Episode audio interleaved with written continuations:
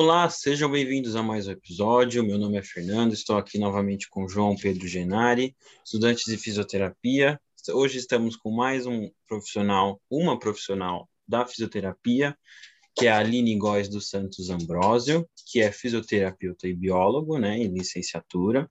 É fisioterapeuta especialista em saúde do homem e da mulher pela Santa Casa de Misericórdia de São Paulo. Tem pós-graduação em sexualidade e gênero, formação em pilates clínico e especializado em gestante. Fisioterapeuta atuante na clínica especialista em gestante, é, parto e pós-parto comadre e do Instituto Vera Alves Clínica Fisioterapia. E no Centro de Saúde Escola da Barra Funda, São Paulo, responsável pelo ambulatório de fisioterapia pélvica. Bom, Aline, é, seja bem-vinda. A gente estava conversando aqui, mas vamos introduzir de fato você aqui no podcast. É, foi muito legal que a gente, você tomou um pouquinho do seu tempo para falar um pouco de física assim, a, com a gente. É, Estou esperando bastante um papo bem cabeça, que nem a gente estava fazendo. E primeiro, primeiramente eu abro um espaço para você fazer suas devidas apresentações e a gente sempre emenda a primeira pergunta do porquê você escolheu a fisioterapia. Olá, olá a todos. Um prazer falar com vocês sobre a fisioterapia. Quando vocês me convidaram, eu falei, falar de fisioterapia sempre. Vamos lá porque realmente a, a, fisioterapia é uma profissão que foi escolhida assim, às vezes eu nem entendo onde eu escolhi, quando que eu escolhi a fisioterapia, mas ela me escolheu.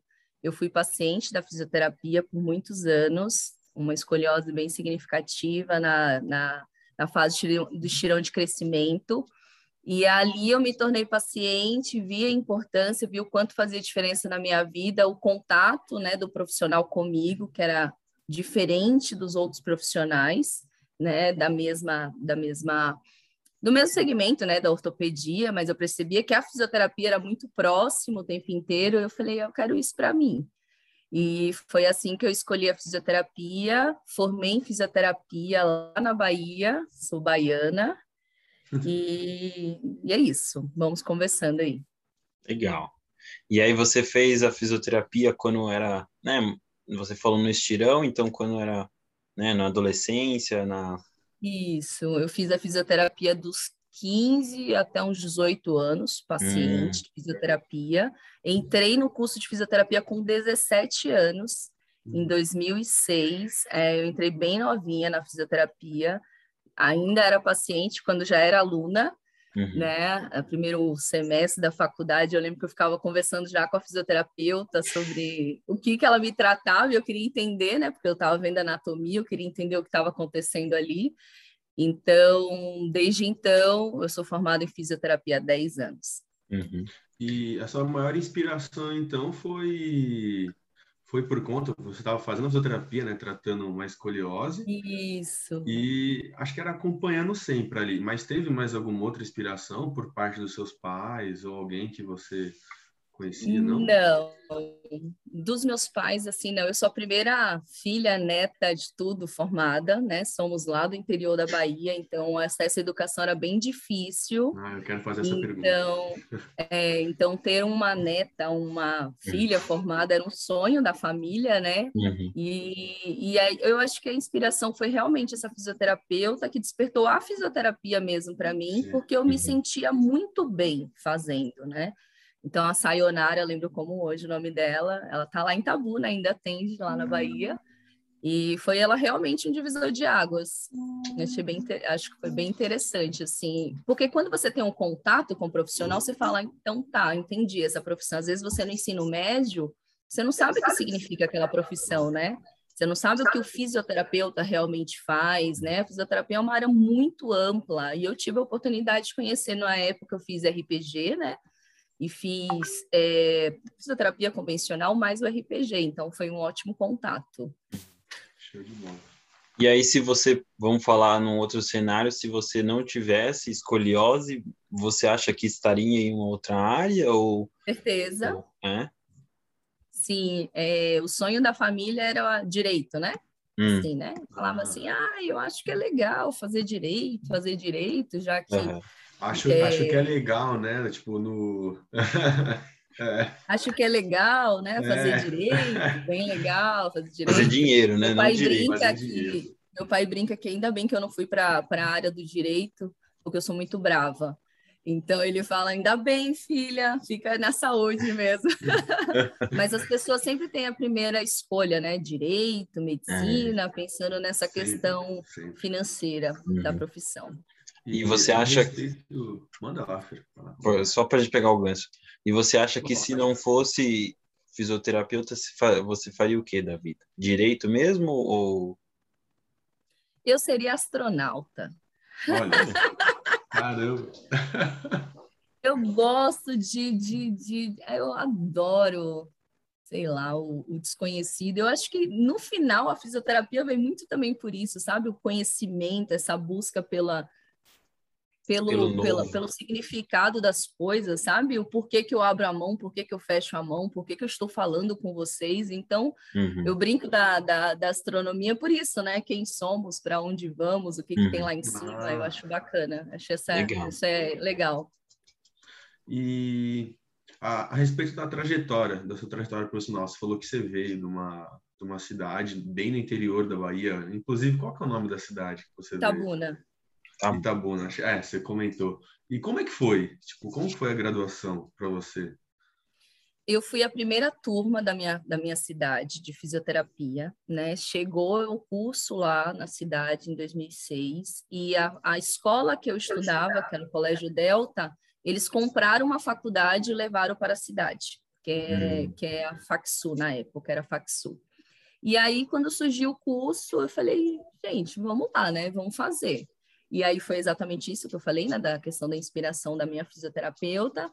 Quando eu me inscrevi na faculdade, eu lembro que minha ideia era fazer o curso de fisioterapia e ficar ali, né? Sempre foi pensar em ficar perto dos pais, tinha essa relação, porque Itabu, não sei se vocês sabem, fica 30 minutos de Ilhéus, que é praia.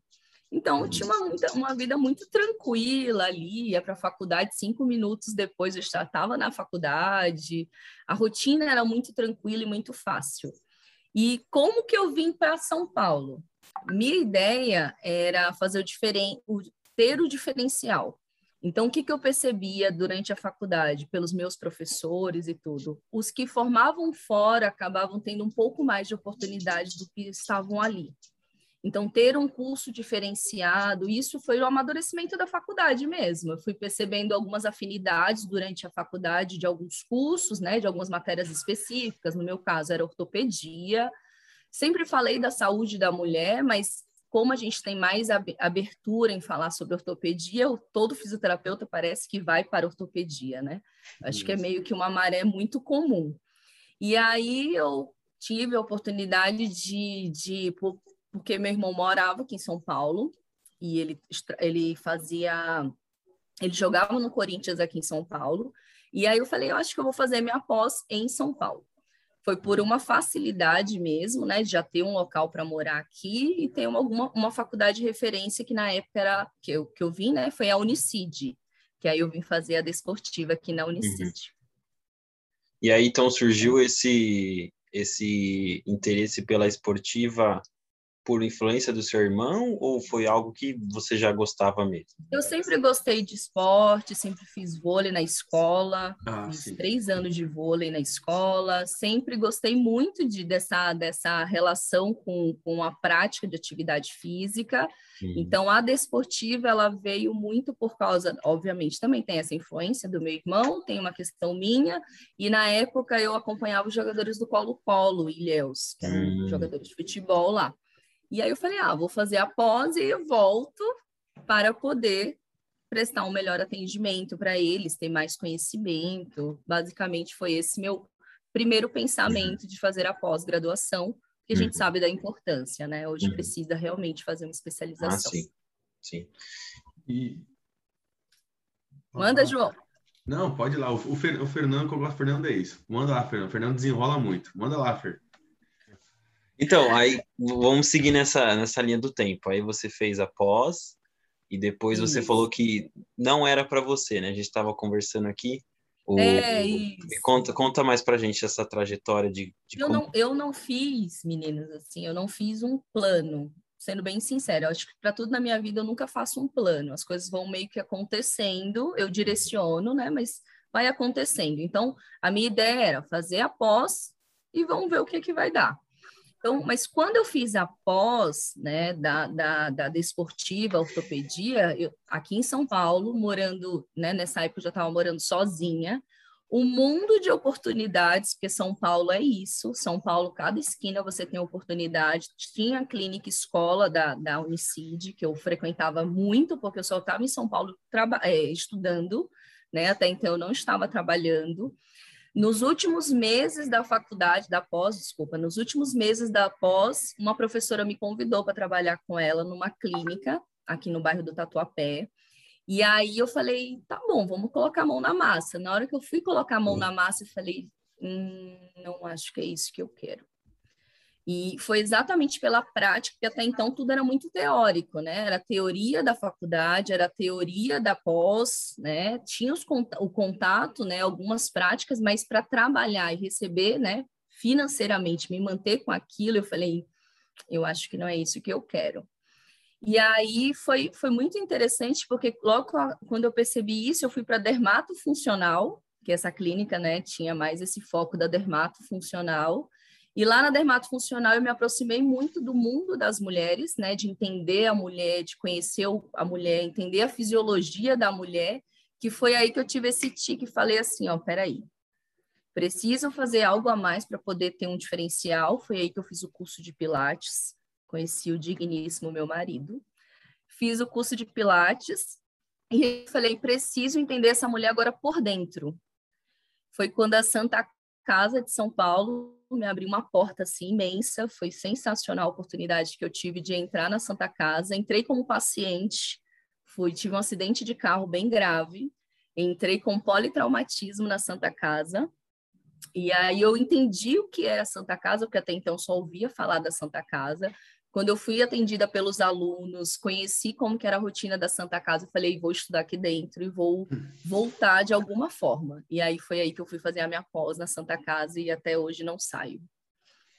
E a respeito na, na, Santa Casa em si, né? Acho que o acidente acho que foi um grande obstáculo, mas na sua carreira em si, quais foram os maiores obstáculos que você teve? Se foi tipo vindo da Bahia para cá, se for na graduação, se for no mestrado, que, tipo, uma doideira. Meu primeiro obstáculo, João, foi primeiro a questão de não ser da, de São Paulo. A questão de uma baiana, né? Pouco conhecia sobre a cidade, assim, a, a, a, o estilo de vida, a forma de viver de São Paulo é muito diferente. É. Então, o primeiro obstáculo foi exatamente esse. Quem é a Aline, né? Um paciente, ele não chega para você do nada, ele precisa vir de algum lugar. Então, a meu primeira, minha primeira barreira foi exatamente essa. A, primeiro, é, como que eu falo? É, primeiro, é, é, esqueci, fugiu a palavra. Primeiro, me habituar a São Paulo, né? Entender a rotina de São Paulo e depois fazer com que esse paciente surja, né? Ele precisa surgir de algum lugar. Foi por isso que eu fui fazer os cursos, foi por isso que eu precisei entrar nessa clínica, né? Quando eu fui convidada, porque eu precisava filtrar pacientes de algum local, tá? E aí, esse é um das primeiras, né? Os primeiros obstáculos. Segundo obstáculo tem a ver com a rotina do fisioterapeuta em São Paulo, é muito diferente. A gente não tem como ter só um emprego em São Paulo. Assim, na verdade, eu acho que em vários locais, mas não tem como no sentido mesmo de deslocamento financeiro, tudo. A gente precisa, né, tá ali, ó, para um lado e para o outro. Então, esse eu acho que foi meu primeiro obstáculo mesmo.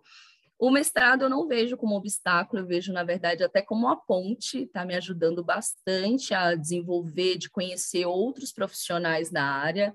Então, é isso, basicamente é isso. E aí, é, você hoje em dia está atuando né, na fisioterapia pélvica, né? Isso, eu sou fisioterapeuta especialista na saúde da mulher e do homem. Ah, tá? tá. É reconhecido pelo nosso COFITO como fisioterapia na, especialista na saúde da mulher. Ah, tá.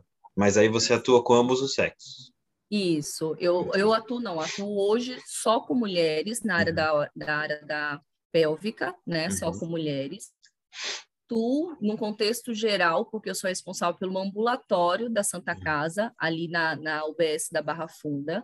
Então, uhum. nessa, nessa UBS, hoje, eu atendo todos os todo o público, né? Uhum. Atendo idosos, atendo é, pacientes ortopédicos, neurológicos, uhum. respiratórios, e neste, nessa mesma unidade, nessa UBS, eu tenho um ambulatório específico de saúde da mulher. Entendi. E aí, neste ambulatório, eu, pré, é, eu, eu preconizo atendimento na área da sexualidade, na área do atendimento para gestante, parto uhum. e pós-parto, e toda a uhum. parte de disfunções uroginecológicas. Legal. Rapaz, Fernando, é tanta coisa que eu fiquei até confuso aqui, bicho. Fala um negócio pra você, viu? Isso que eu estou é. falando é só da UBS. É, rapaz, é, tanto, é tanto lugar que, né? É, e... Eu gosto desse, desse universo assim da fisioterapia de possibilidades. Uhum. Eu falei isso para vocês, né? Eu gosto. É, é, o, é o diferencial que você estava procurando, né? Que você falou. Sim. E acho Exatamente. que nesse, nesse nicho aí de diferencial, uma coisa que você tem que, que querendo ou não influencia na sua vida pessoal e profissional é que você já, antes de ser fisioterapeuta, você foi paciente. É. E aí depois foi no mesmo tempo e que estava vivendo um e que estava vivendo o outro. Então, quando chega uma pessoa para você, não, quando chega um paciente para você, você vê ela como uma pessoa antes. Muitas pessoas, muitos terapeutas, né, e às vezes até muitos médicos também não não vê como uma pessoa em geral, entendeu? Vai tratar, não vai tratar o João Pedro, vai tratar o joelho do João Pedro, entendeu? Ou só o joelho mesmo, nem nem citando nomes, por exemplo. É. Eu acho que isso que você falou faz muito sentido. Eu lembro que quando eu entrei para a parte acadêmica, né, foi em 2013, né, aqui em São Paulo, eu comecei, tive essa oportunidade, eu comecei pelos cursos técnicos, né, que era o Pronatec, um programa do governo, de formar essa parte técnica. Por que, que eu estou falando isso para vocês? Porque quando a gente vai para um curso técnico, a gente lida com, com pessoas em todas as classes sociais que está querendo fazer um curso técnico rápido e poder ter um dinheiro. E eu lembro que quando eu entrei na sala de aula, eu acho que foi o primeiro estalo que eu tive. Eu falei assim, quando a gente vira essa essa essa telinha, sabe? Quando você sai de aluna e vem para o professor, o que, que hum. você hum. espera que o outro faça para você ou por você? E isso eu levei para os alunos, né? Além da parte técnica, também fui para a graduação, mas isso também eu levo pra, para os alunos lá da Santa Casa, que Santa Casa é um uhum. hospital escola, né? Também. E eu falo exatamente isso. Se fosse você, como você gostaria de ser tratado? Eu acho que a minha primeira experiência faz com que hoje eu faça isso tranquilamente. Uhum. Na hora que eu vou atender um paciente, não é leito 534. Isso não existe. É fulano de tal, uhum. filho de fulano de tal que nasceu em tal dia, porque a gente tem que fazer essa checagem. Então, não existe leito, né? Existem pessoas ali sendo atendidas. Eu acredito muito nisso. E acho que isso redobra ainda mais, porque como você trabalha na saúde da mulher, né? Trabalhou também um tempo com homens, é uma situação que, por exemplo, o paciente chega a primeira vez para fazer uma, uma fisioterapia numa região que não é muito que é tem essa questão de timidez, de insegurança, né? Então é redobrado, né? Isso, Isso, exato. Então é redobrado, né? Não é uma fisioterapia no ombro, por exemplo, que você só vai, sei lá, levantar, ó, só levantar a mão, né? E é. tem essa questão a mais ainda. É. A área da saúde da mulher hoje, para quem não conhece, é uma área que, que engloba o cuidado da mulher em todas as fases da vida, tá? Na área da saúde da mulher, a gente atende desde disfunções sexuais simples até disfunções sexuais muito sérias que têm a ver uhum. com contexto, por exemplo, de estupro, de, de mulheres que são abusadas, né? Atendo mulheres gestantes que são gestantes porque idealizaram a gestação a vida inteira ou mulheres que estão gestantes porque sofreram estupro. Então, vejam, são, são momentos da vida que são muito desejados, né? Mas também são momentos muito difíceis. Então, eu, como fisioterapeuta formada nesta área, eu preciso também entender que essa pessoa ela tem limites, ela tem uma história, uhum. ela tem um contexto ali para poder chegar para mim e falar assim, por exemplo, né? Ah, eu perco xixi. Não é simples chegar assim, não é igual falar ah, eu tenho uma lombalgia. Ah, legal, você tem uma lombalgia. Uhum. Então, a gente também precisa um pouco deste cuidado na fala, precisa esse cuidado em, em, como aborda o paciente. Tem muitos pacientes que não gostam do toque, mesmo na ortopedia, tá? Uhum. Tem muitos pacientes que eles recriminam o toque, você chega lá, bate no ombro, a pessoa já travou, perdeu o seu vínculo terapêutico naquela hora. Uhum. Ele não vai confiar em você. Então a gente vai aprendendo isso ao longo da profissão, uhum. tá? Isso é ao longo do tempo mesmo. E quais são os casos mais comuns lá, né, da parte da fisioterapia pélvica? O que, quais são tipo, é, posso falar doenças? São doenças, né, ou não? São, são disfunções. Disfunções mais comuns que tem lá. Você comentou a respeito do estupro, mas acho que acho que vai desde estupro, acho que até incontinência urinária também, né? É, isso. Eu tenho dois cenários na minha frente, tá? João e Fernando. Eu tenho a parte particular, né? Eu atendo particular, que é pela Comadre, pelo Instituto Vera Alves, e aí são pacientes que têm um poder aquisitivo mais alto. Então, para estes pacientes, é, a grande maioria das queixas são gestacionais, que acabam ficando mais, né? São disfunções gestacionais, como, por exemplo, é, incontinência urinária, uma delas, né? Incontinência urinária, urinária nos esforços, espirra, tosse, perde xixi. No outro contexto, no contexto da UBS, eu atendo SUS, tendo pessoas em poder vários poderes aquisitivos, né? Várias, né? Várias rendas. Então, no contexto SUS, hoje é mais disfunção sexual. É a queixa mais comum uhum. que eu tenho e que, devido ao ambulatório facilitar isso, dessa conversa com o médico da família, com os próprios ginecologistas da UBS, elas acabam vindo, porque é um serviço escasso na rede pública. Na verdade, nós somos um, se não a única, pouquíssimas UBSs que têm uhum. fisioterapeuta pélvico hoje. Uhum. Não é uma contratação habitual. Uhum. Então, é, pensando nisso, eu recebo pacientes de todos os locais, então, disfunções sexuais, urinárias também, mas sexuais é o mais comum.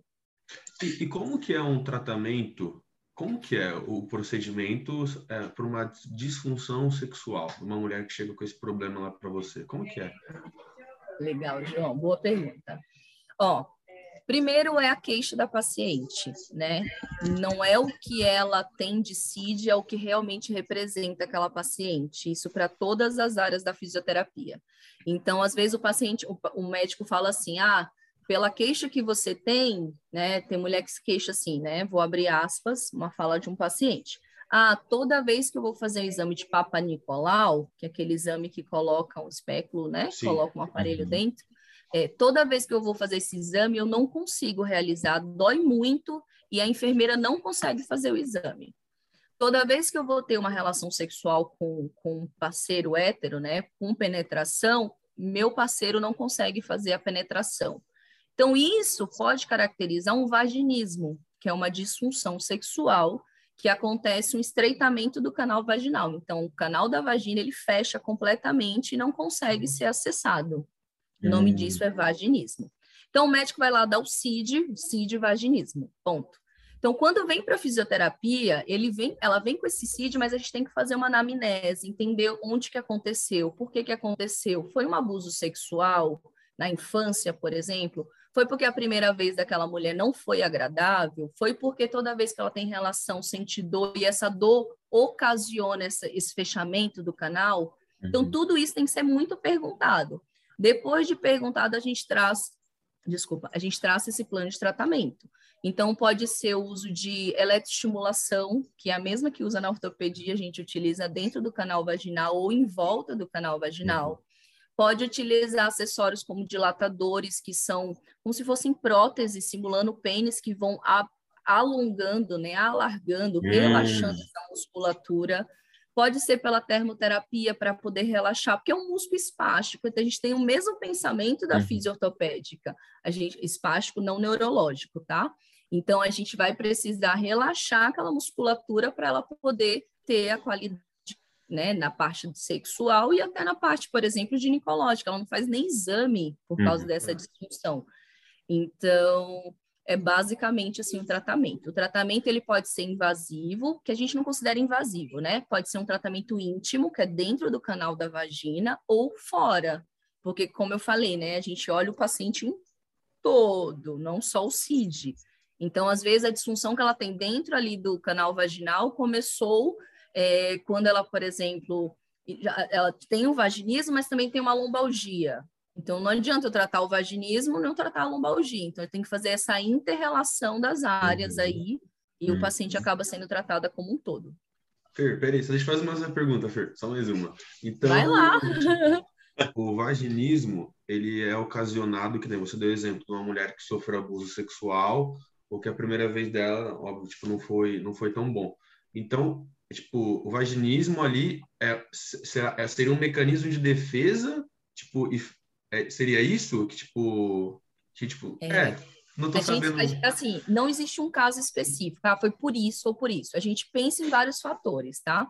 Mas sim, é o mecanismo de defesa do corpo que causa um estreitamento, um fechamento ah, toda vez que ela tá. se sente ameaçada de alguma ah, coisa. Entendi. Ah. Mas essa ameaça, ela pode acontecer até de forma muito inconsciente. Então, por exemplo, se você vai lá e abraça uma, essa mulher que tem um vaginismo, você abraça de uma vez, ela uh, trava. Aí talvez ela pensa, sei lá, numa possível, sei lá, sei lá um tempo atrás que ela sofreu um abuso. Aí, Exato. Eu, tenho, eu tenho um caso específico para citar para vocês de uma paciente que ela chegou para mim num pós-parto e nesse pós-parto ela estava sem fazer xixi há 15 dias. Meu Deus! O que, que é fazer xixi? O que, que é urinar? É relaxar o músculo. É. Então, devido à questão de como foi o parto dela, independente se foi traumático ou não, ela já tinha um vaginismo antes, durante antes da de gestar. Então ela não conseguia fazer xixi o básico, gente. Pensem no básico, vital da vida, é o relaxamento. Olha como isso é impactante na vida do paciente. É, então ela usava sondas, ela tinha que colocar a sonda para fazer o, o esvaziamento dessa bexiga e aí a gente conseguiu relaxar toda a musculatura em volta, como eu te falei, não é só aquela estrutura. A gente relaxou a, a estrutura em volta, ela conseguiu fazer xixi. Depois que ela fez xixi, foi aí que a gente foi começar a tratar mais para poder entender. Para vocês terem ideia, ela foi abusada sexualmente com 5 anos de idade pelo padrasto dela. Então, ela vem com essa informação corporal, por isso que a gente fala dessa relação de corpo e mente, é muito real isso, é, de todo, todo, toda e qualquer figura masculina significava uma ameaça para ela. Então é óbvio que alguma musculatura não ia é, ficar relaxada, né? Ah, que é, legal, não, não é assim. Como, então, né? no caso dela, o vaginismo acontece, ele é bem real. E dá para, na, na, fisioterapia pélvica, dá para entrar com essa, como por, como por exemplo, o trabalho preventivo, ou é mais quando tem uma presença de uma disfunção também? Boa, boa o correto seria a prevenção. Eu brinco com as minhas pacientes, com as minhas alunas. Todo mundo escova o dente. Ninguém fica indo para o dentista para o dentista ir lá escovar seu dente. Você uhum. tem que uhum. ter uma rotina de limpeza, de, de acompanhamento com o dentista, mas quem tem essa responsabilidade é você. Então, para a fisioterapia pélvica, a gente sabe, assim como qualquer outra área do nosso corpo, nós estamos num processo de envelhecimento constante. Toda e qualquer estrutura sofre com o envelhecimento se ele tem que ser fortalecido e estabilizado, assim como qualquer outro músculo do corpo, a região da, da pelve, que é o assoalho pélvico, também deveria fazer uhum. isso. Então, eu proponho que todas as mulheres, na verdade, façam uma avaliação pélvica uma vez na vida, entenda seu corpo, entenda como é que ele está, faça essa manutenção e, se tiver uma disfunção, busque né, um tratamento mais específico para aquela disfunção mas o correto seria o preventivo. Eu trabalho muito preventivo, levanta a bandeira do preventivo, por exemplo, para gestante. Ah, é normal toda gestante ter lombalgia. Mentira. Ah, é normal toda gestante ter incontinência urinária. Mentira. Não é normal. É comum, né? Mas a normalidade não uhum. existe para essas, pra, essas questões. Todas, né? Aí, Oi? Normal seria se fosse todas tivesse isso, né? Mas é... uma coisa para prevenir, né? E não é, sabe por quê? A mulher, ela gesta, mas ela não deixa de ser aquela mulher que antes era sedentária, que antes ela não fazia nada, entendeu? Então, ela vem com essas uhum. disfunções por muito tempo. A gestação é, mais, é algo que em pouco tempo modifica muito. Então, as pessoas acabam falando mais. Ah, tenho lombalgia, ah, estou perdendo xixi, né? A mulher, ela fica em hipervigilância quando ela está gestante. Então, ela observa os sintomas que antes ela também tinha, mas não ligava. Né? O que, que é uma lombalgia? Eu tomo um remedinho e continuo a vida. Ela não liga para isso. Uhum. Mas gestante, sim. Mas a gente tem que trabalhar o preventivo. Meu papel como atenção primária da UBS é isso: uhum. fazer o preventivo. E a respeito do contato multidisciplinar, que nem eu estou na cabeça com isso até agora, a respeito do, de uma paciente que foi lá, relatou, né, tipo, foi abusada sexualmente. Como que vocês fazem esse contato multidisciplinar com o psicólogo? Como é que funciona? Eu vou dar o exemplo da minha realidade, tá bom? Tá bom. É, na nossa UBS, nós temos é, psiquiatras, nós temos um psiquiatra responsável, mas nós temos um rodízio dos residentes da psiquiatria da Santa Casa de São Paulo. Nós temos psicólogo, um psicólogo, e além dessa, desse apoio, né, desses dois profissionais, eu tenho os médicos da família. Então, por exemplo, neste caso que aconteceu, a gente primeiro, a gente quando conhece o caso, a gente precisa acionar, né, a gente precisa fazer um, uma denúncia do que aconteceu, isso é o mais importante, porque o, o, governo, o Ministério Público, ele precisa saber o que aconteceu, e a partir daí a gente acolhe essa mulher neste contexto. Então, as enfermeiras acolhem, psicólogos, psiquiatras e o médico da família.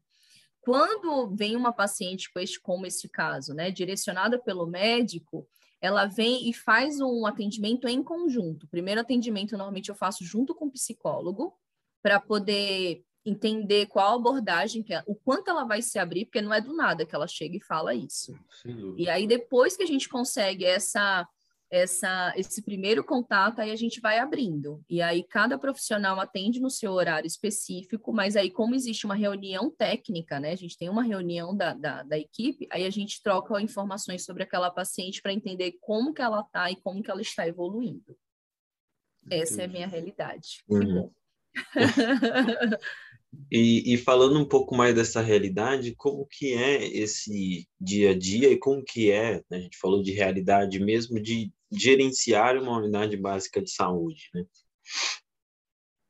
É... Como começou também, né? Acho que você... Como começou? Isso. É, eu, eu entrei nessa unidade, e aí eu vou levantar a bandeirinha, porque eu fico muito feliz com essa informação. Eu comecei nessa unidade em setembro de 2019, nós entramos, eu entrei junto com a minha colega Carol nessa unidade, porque existiam algumas falhas, eles perceberam algumas falhas relacionadas à fisioterapia, por motivos que a gente não, não, não nos cabe.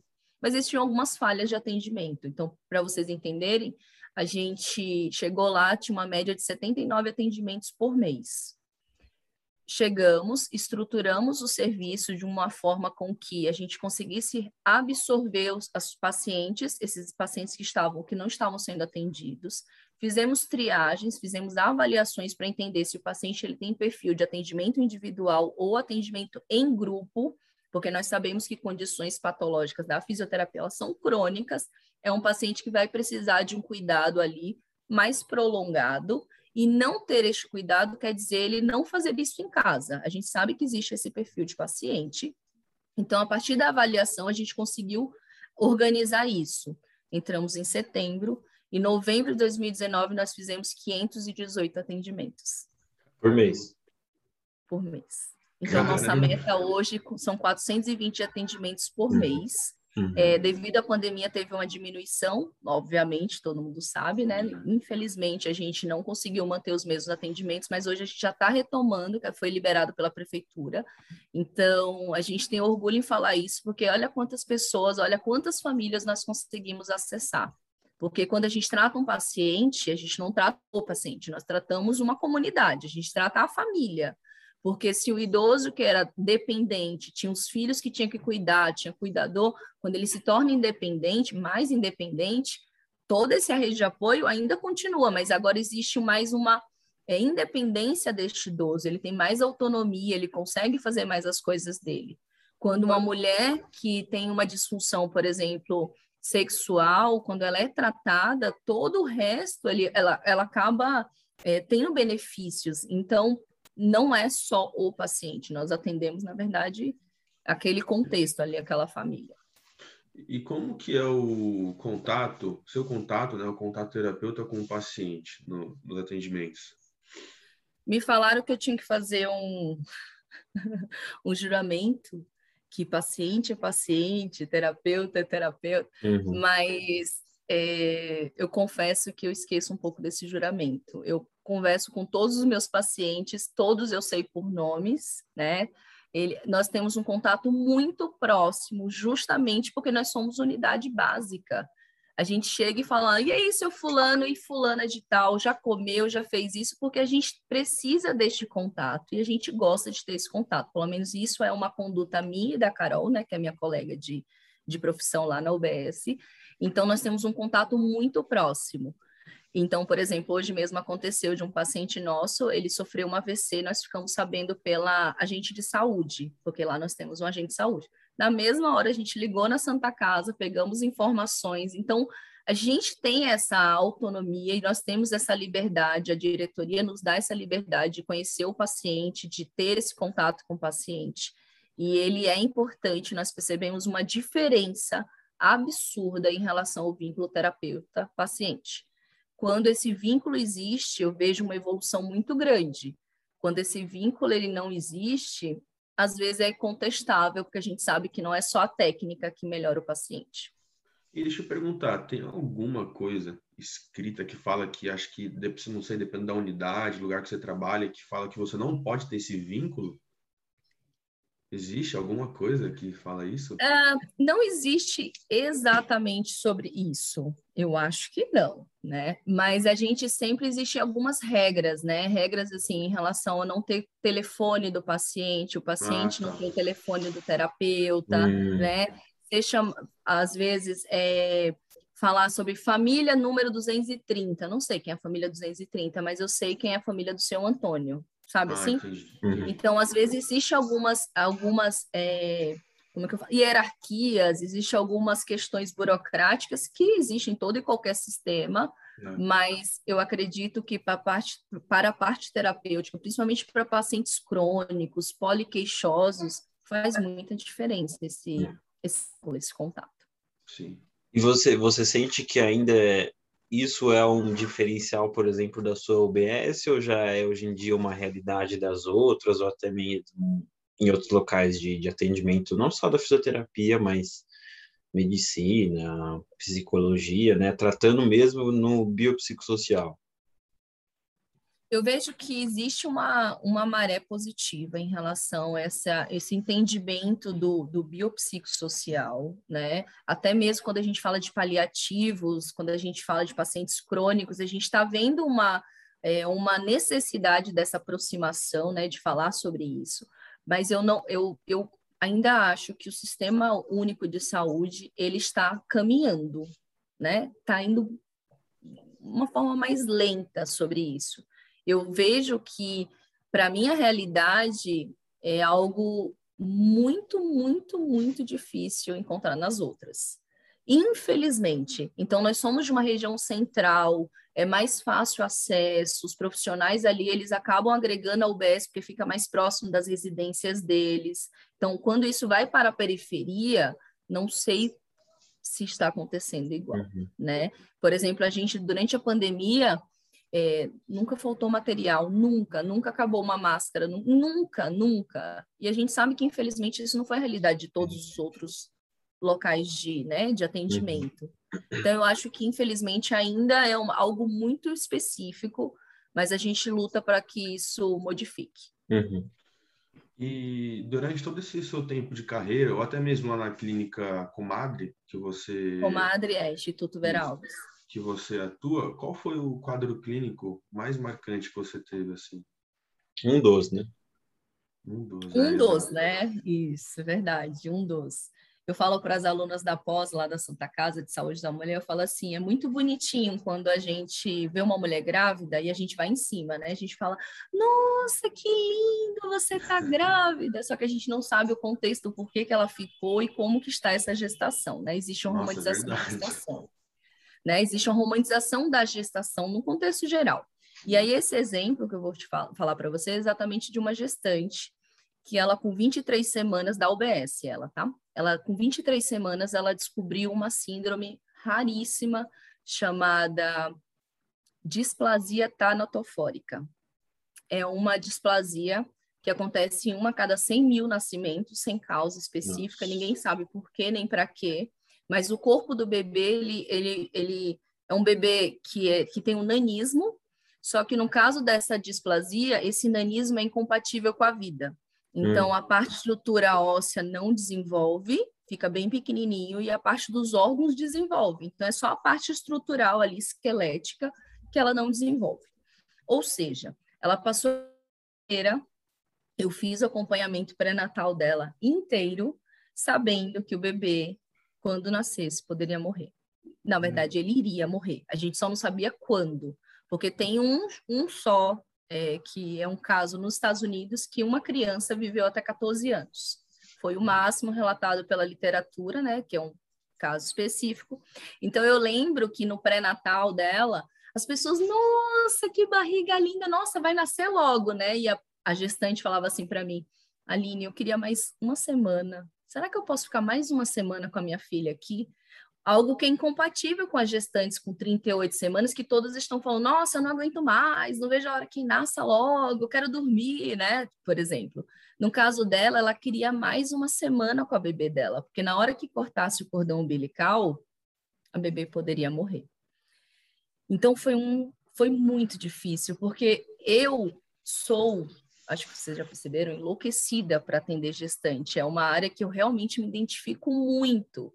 E eu lembro que eu não podia abraçar, estamos em pandemia, não podia né, dar mais de mim, porque existe, existe uma limitação ali é, da vida, né? Não tinha o que fazer. E eu lembro que ela sorria, ela brincava, ela fazia tudo, e, e as pessoas, nossa, já fez chá de bebê? Ela, não, não vou fazer. E explicava todo o caso. Nossa assim, senhora. Isso foi muito, muito marcante para mim. Foi aconteceu há pouco tempo, tá? Isso até. Só de e imaginar. aí a bebê na. Oi? Só de imaginar já. Entendeu? Então eu lembro que ela teve uma situação que ela teve aumento do líquido amniótico, né? E esse aumento do líquido amniótico podia causar uma prematuridade, que era exatamente o que ela não queria, que ninguém queria que acontecesse. E isso pode ser, né, uma das indicações de segurar um pouco a fisioterapia pélvica. E eu lembro que o médico falava assim, Aline, não suspende a físio, porque eu sei que faz tão bem para ela vir na fisioterapia, ficar com vocês, conversar, né? Ficar aqui o tempo inteiro, sair de casa. Ela, ele falou, faz com ela, mas faz só para, né? Assim, ele brincava, né? Faz alguma coisinha só para poder ela manter ali, porque a gente também queria dar qualidade para ela né? Porque eu estava fazendo pré-natal para ela, literalmente, porque a gente sabia que infelizmente podia ser poderia não, já era incompatível, mas a criança podia viver muito pouco. E aí o que aconteceu? Ela nasceu de parto cesárea, essa bebê nasceu de parto cesárea.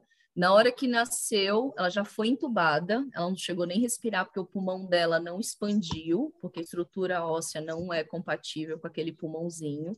Ela ficou 10 dias no tubo mamou do leite da mãe, teve toda essa questão. Eu lembro que eu, eu, eu, né, eu acompanho pouquíssimos partos da UBS, porque eu não consigo, mas eu lembro que no pós-parto dela, eu estava lá no dia da alta dela, porque eu, algo, eu senti essa necessidade, sabe? Porque eu sou mãe também.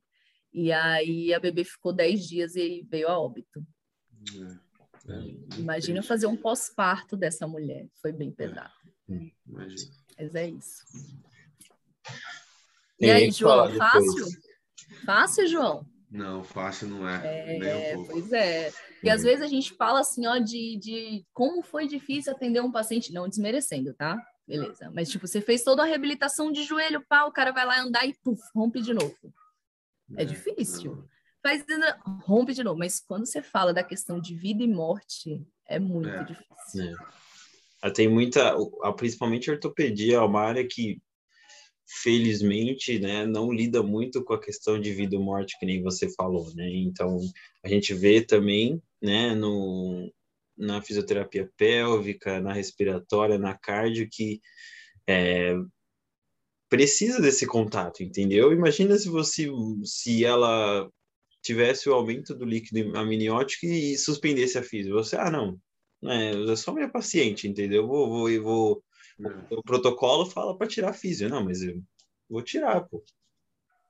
Entendeu? Não, não, nunca, né? É, mas isso é... Eu acho que isso é, é quando a gente, por exemplo, soma quem é você, o que que você se tornou como profissional e o que que você quer ser depois disso tudo, entendeu? É uhum. É quando você agrega quem é, qual é a sua história com a sua técnica e ali você faz a diferença para para a profissão da fisioterapia e para você também, uhum. né? Não é só o título de ser fisioterapeuta, pelo menos eu penso assim. Eu acho que e tem você... que fazer, fazer sentido, né? Você acha que já tinha esse, você já tinha esse pensamento, né? Nesse caso clínico que a gente acabou comentando, já tinha esse pensamento antes de ser mãe ou foi algo que foi é, você adquiriu, né? Desenvolveu depois do de, de ter dado a luz é para sua filha? É, eu acho que isso tem a ver com a minha criação de filha.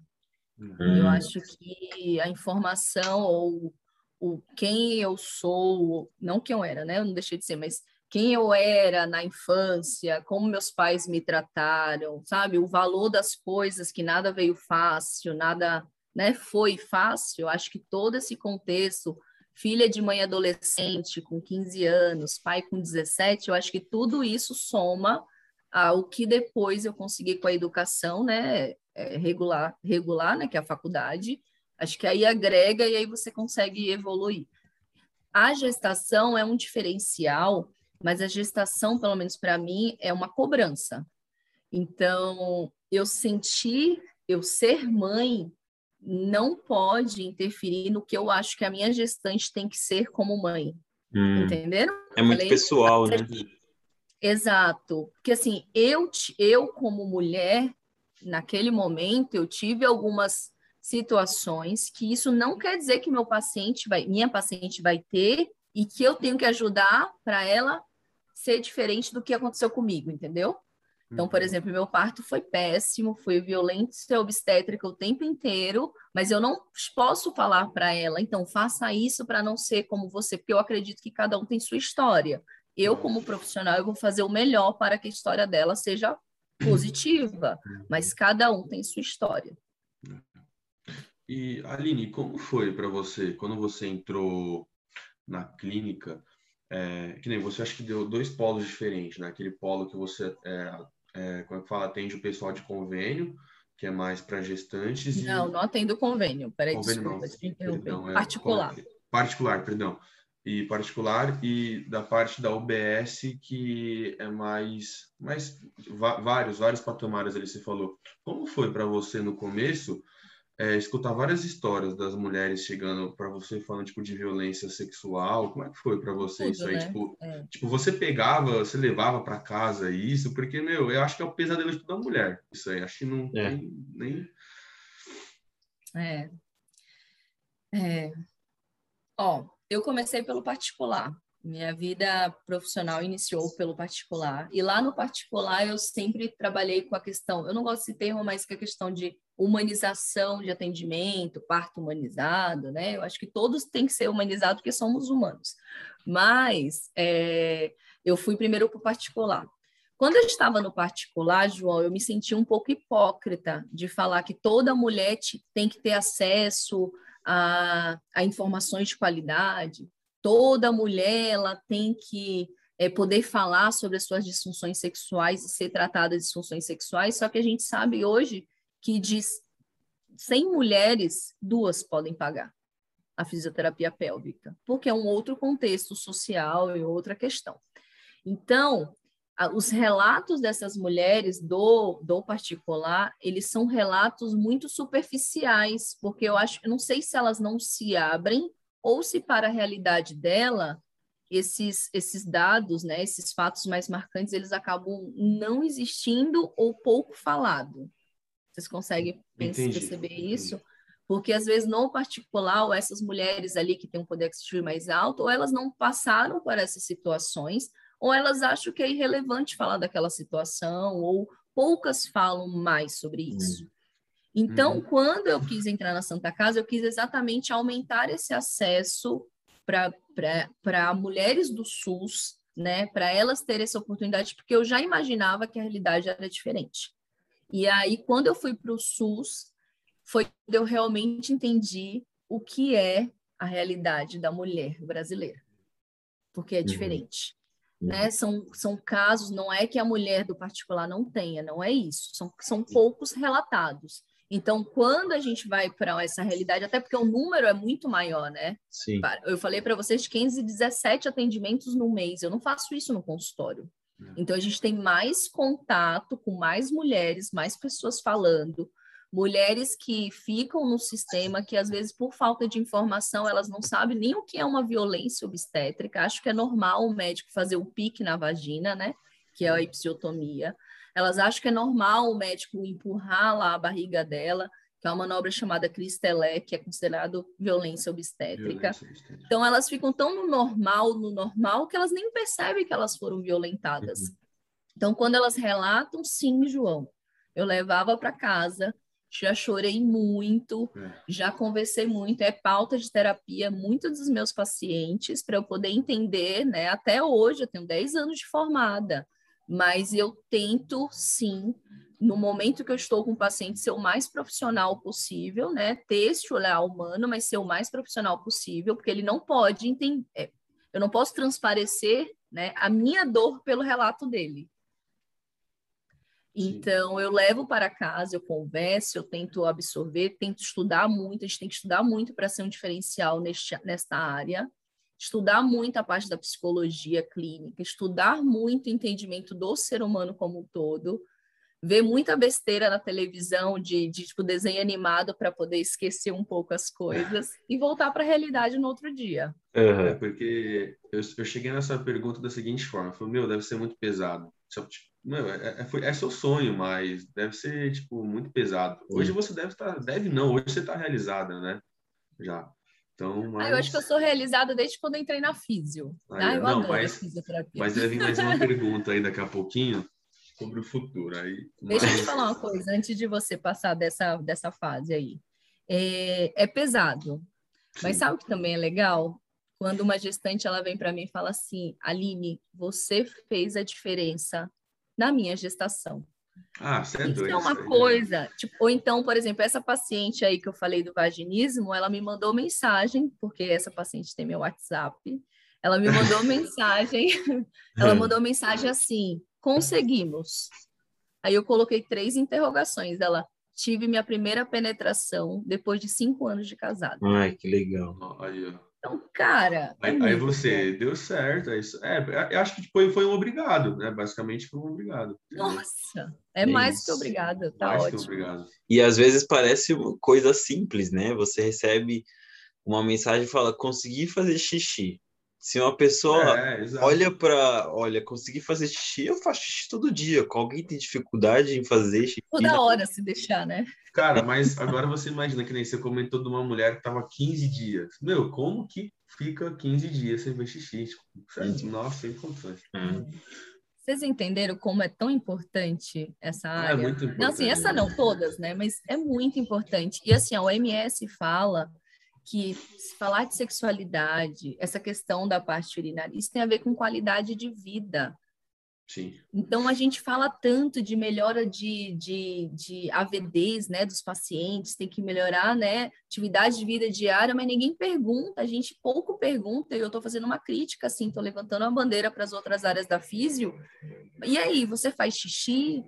Ah, mas eu sou da ortopedia, não tem nada a ver isso. Não, tem a ver, porque se ela tem problema do joelho, ela consegue sentar na privada para poder fazer xixi bem.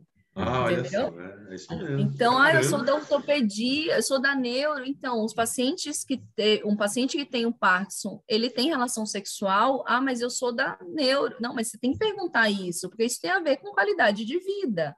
Então, a gente tem que aprender a abrir essa mente e inter, intercalar as áreas. É tudo interligado, é, né? Tem que ser, né? Tem que ser. Tem um artigo lindo sobre prótese de quadril, que é do pessoal da ortopedia, mandaram para mim. Na hora que eles viram, eles mandaram para mim. Aline, olha para você. Quais são as posições sexuais que um paciente que fez uma prótese total de quadril pode fazer para ter relação Ai, sexual? Que legal. Cara, eu imagino. Porque que o legal. cara fez isso, não quer dizer que ele não vai ter uma vida sexual. O idoso uhum. não quer dizer que ele não tem uma vida sexual. Uhum. E a gente tem que falar isso. O idoso, ele tem a prótese. E aí, como ele, a gente se preocupa tanto com sair do carro, não, tudo bem. Mas e qual posição que ele pode ter relação? A gente é. não fala. A gente, é. quando não é da área. Né? E, e, eu acho que o legal é que que você, eu, a gente tem o clínico geral, mas no seu caso é a fisioterapeuta geral também, porque você é. respe, tem ortopedia, isso querendo não vai te ajudar, né? Porque é essa questão de posições sexuais, de sair do carro, de atividade de vida diária, seja no trabalho, seja em casa, seja no banheiro, seja no onde for, né? Porque é o que você falou, é um ser humano que a gente está tratando. Né? Exato. Às vezes a gente fala assim de mobilização precoce no leito, né? De tirar o paciente do leito, levantar, deambular, tá bom? Para quê? Ah, para ele voltar para casa dele e ter independência. Tá bom, para quê? Aí fica assim olhando para minha cara, os alunos ficam assim olhando, mas para quê? Eu falei, sim, você perguntou se tem uma parceria, se ele é casado, se ele é, é solteiro. É, Já perguntou se ele tem relação? Ah, mas acho que não tem. Mas o que, que você acha? Tem que perguntar, uhum. né? É então é tudo isso. Eu acho que é muito importante, principalmente, a gente já falar sobre isso de uma forma muito natural. É, eu, eu vejo que para os pacientes, sim, não é comum falar sobre vagina e pênis. Mas uhum. para o terapeuta é comum isso. Então, se ele ouve como uma fala comum no meio da, da, da conversa, ele também vai achar que é uhum. comum. Ruim é você alarmar que vai. Assim, por exemplo, eu não gosto muito quando os alunos falam assim. Então, eu vou te fazer uma pergunta íntima. Pronto, já acabou o problema ali. Ou já ganhou um problema. Porque ele uhum. já vai se armar, armar para aquela pergunta uhum. íntima.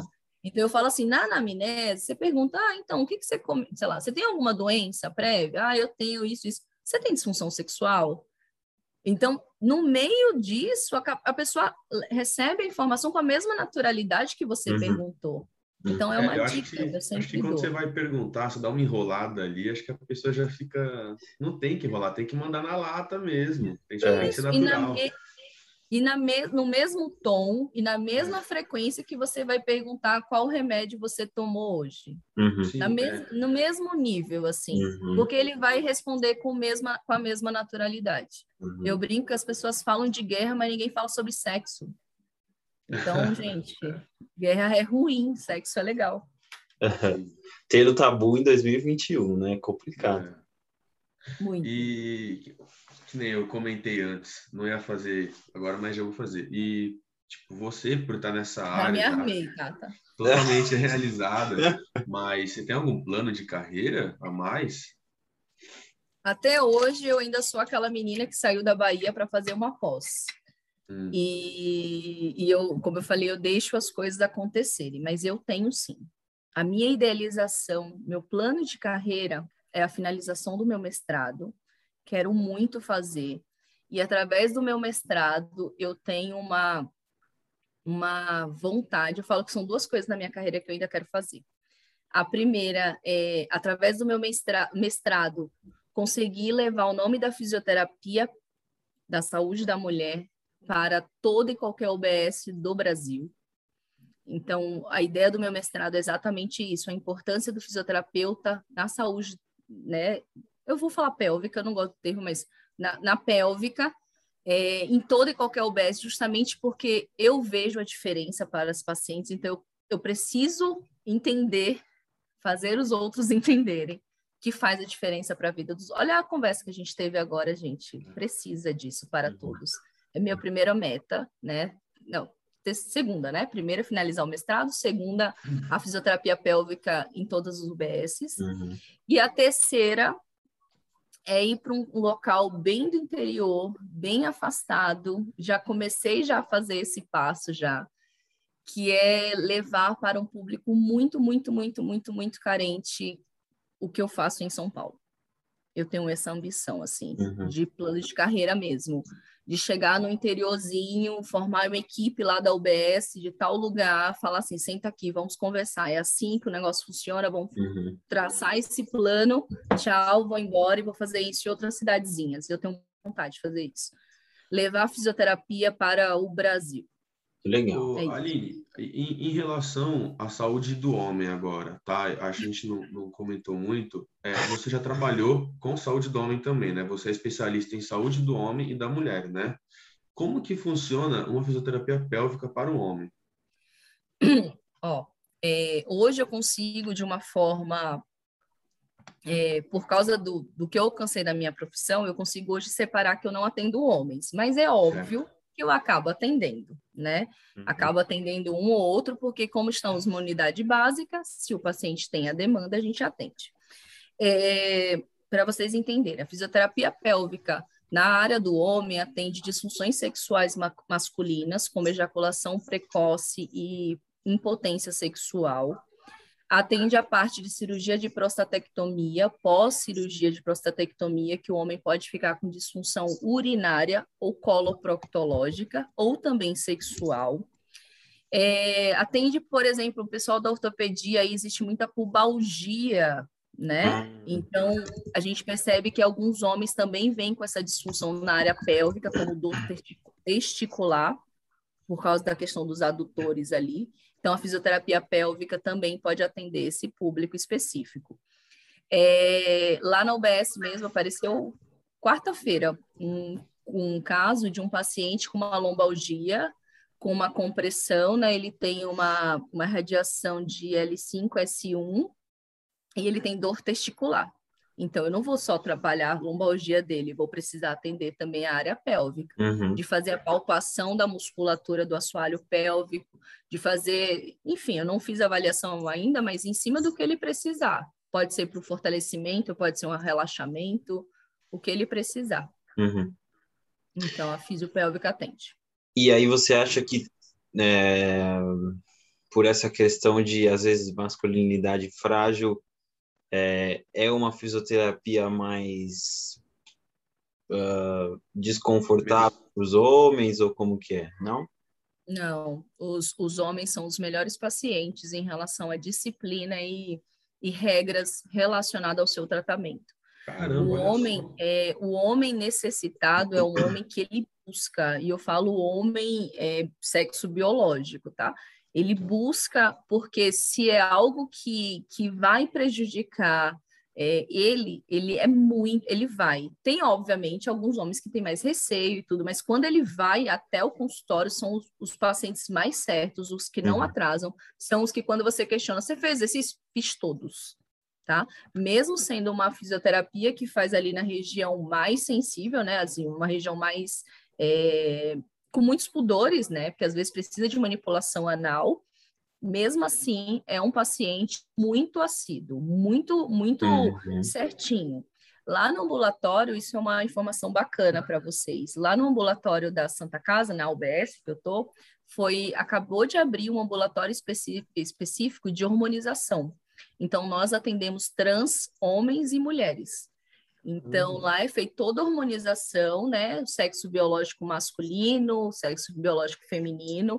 Então, a gente percebeu já que precisa muito dessa, tem muita demanda da fisioterapia pélvica e é um público que está sendo atendido lá também. Então, legal. bem legal. Uhum. E você, tanto na em ambos os sexos, você acha que, né, por, por, por ser, por tratar mais no SUS, né, uma, uma galera que tem que é mais é, tem uma renda menor, ainda tem essa questão de desinformação, né, tanto de higiene pessoal, até mesmo de relações sexual, né, porque a gente infelizmente ainda vem numa como a gente comentou antes de uma sociedade com muitos tabus, né? Então você ainda, né, o pessoal às vezes tem um, uns pais que são mais velhos, né, e que não comentam, né? Eu, por exemplo, nunca falei de sexo com meu pai. E eu, tenho, eu sou da área da saúde, então eu tenho mais acesso à informação, mas eu sei que não é a realidade de, de, de todos os brasileiros e brasileiras. Você acha que uhum. ainda é muito influente e que o trabalho da, né, vamos falar da unidade básica de saúde, é o, o ideal e está no, no caminho certo? Como que é? é? Essa falta de informação, Fernando, independente de classe social, eu vejo que o brasileiro, a brasileira, não sabe cuidar da sua região íntima. Ponto. É, existe um mercado muito grande em relação a cosméticos, né, em relação a, a produtos específicos, mas o que fazer com ele muitos não sabem. Isso sim é por causa da nossa cultura. A gente não fala sobre sexo, a gente não fala sobre órgãos sexuais nas nossas escolas e, e muitas, muitos, muitas famílias acreditam que isso é obrigação da escola e não é da escola. É da escola e da família. Da então, família. um espera que o outro fale e isso não acontece. Então, o que a gente percebe, a minha geração é a mesma. É, a gente não tem a mesma idade, né? Eu sou mais velha, mas é a mesma questão. Não fala sobre órgãos sexuais, ainda fala sobre pepeca e pintinho, que isso é, é erradíssimo.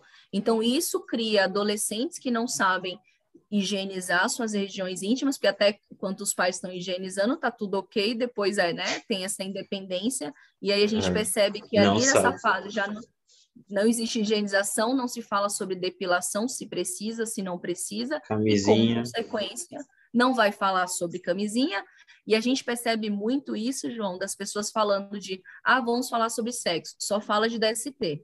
Falar de isso não é falar de doença, tem várias questões que podem ser abordadas. Então, eu, uhum. comunidade básica, a gente tem essa liberdade de ir nas escolas, falar com os professores qual a forma correta de higienizar os bebês, que começa lá embaixo, né? Começa lá atrás.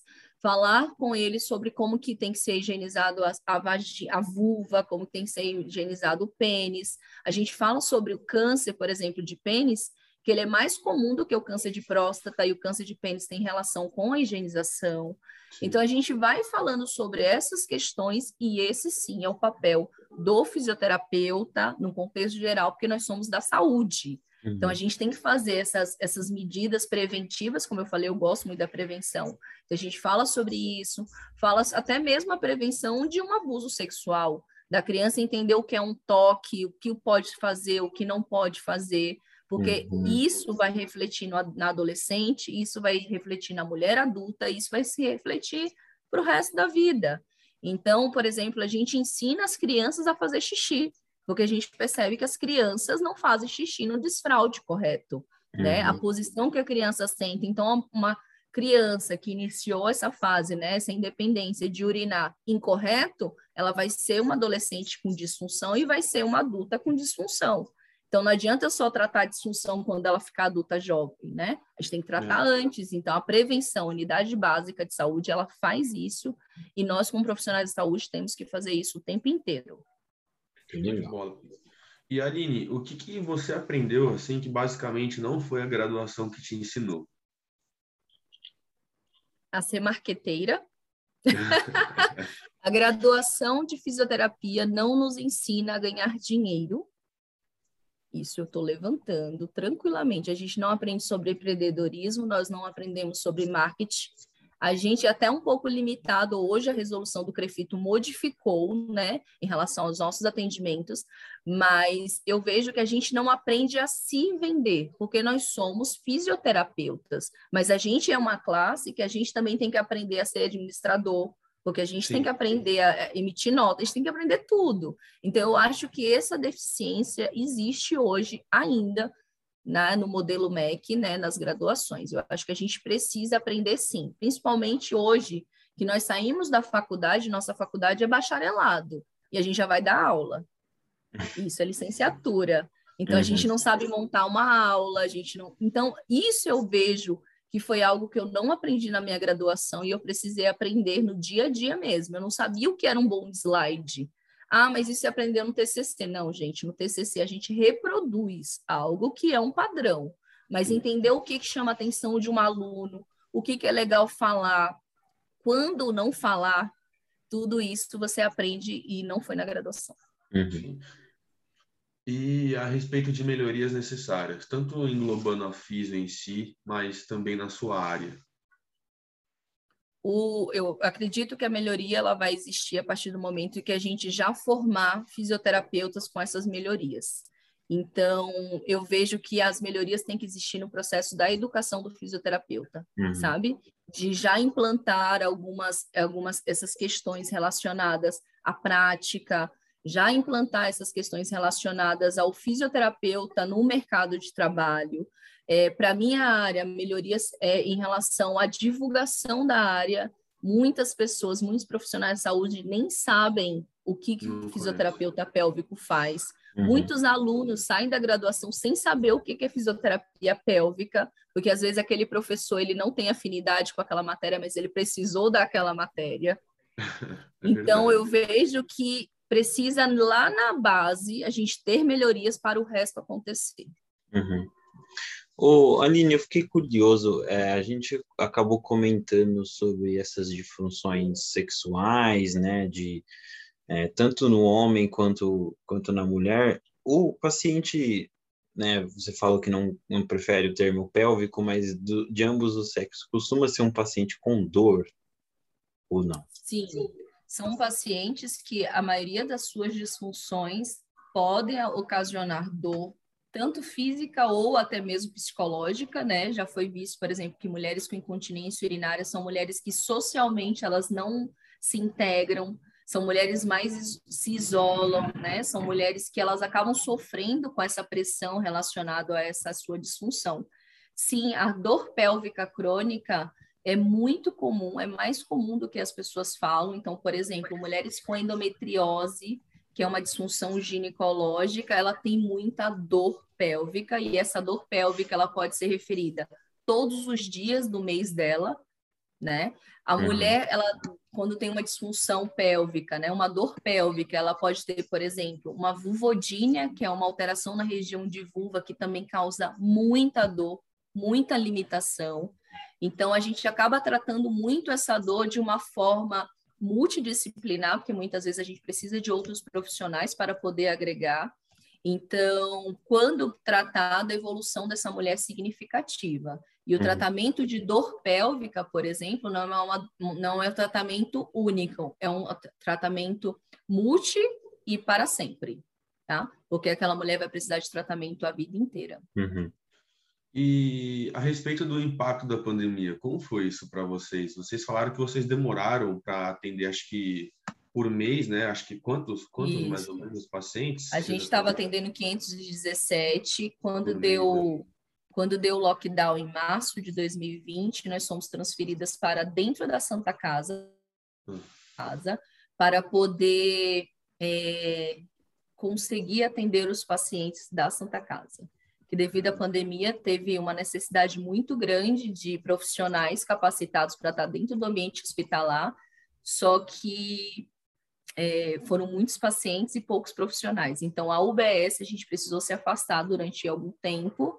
Então, a gente, de 15 a 17, não fizemos nenhum atendimento durante mais ou menos uns três meses de pandemia, porque a gente teve que estar dentro do ambiente hospitalar, tratando, tratando os pacientes com Covid ou pós-Covid. Uhum.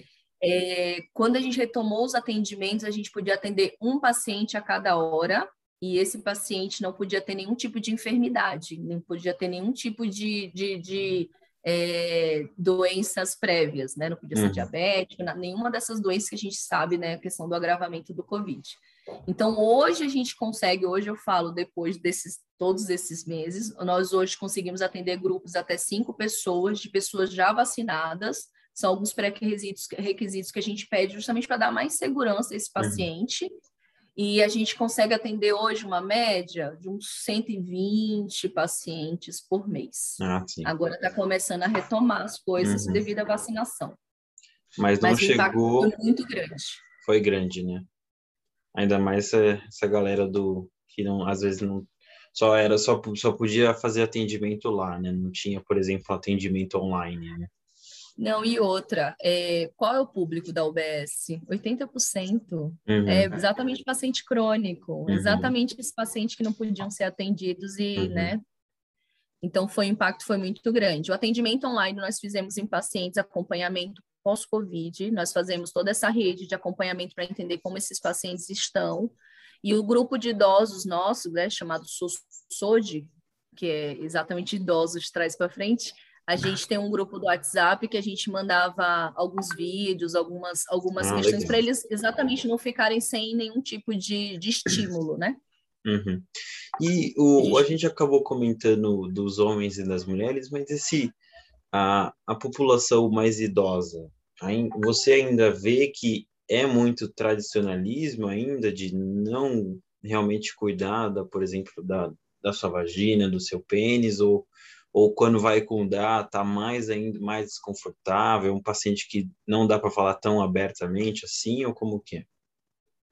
Como é um atendimento individual e ele dura uma hora, isso foi um feito que a gente conseguiu, né? Um atendimento de uma hora, né? No SUS. é, a gente consegue ir, a gente consegue entender né, como que aquela pessoa chegou até a gente. Se vem por encaminhamento do médico, diretamente do médico, porque o médico percebeu a disfunção, é mais aceita. Hum. Quando é um encaminhamento que veio com, por exemplo, o psicólogo percebeu alguma disfunção, ela fala: ah, eu não sei para que, que eu estou aqui. Não estou entendendo para que, que eu estou aqui, mas ela vai, mas ela não estou entendendo para que eu estou aqui.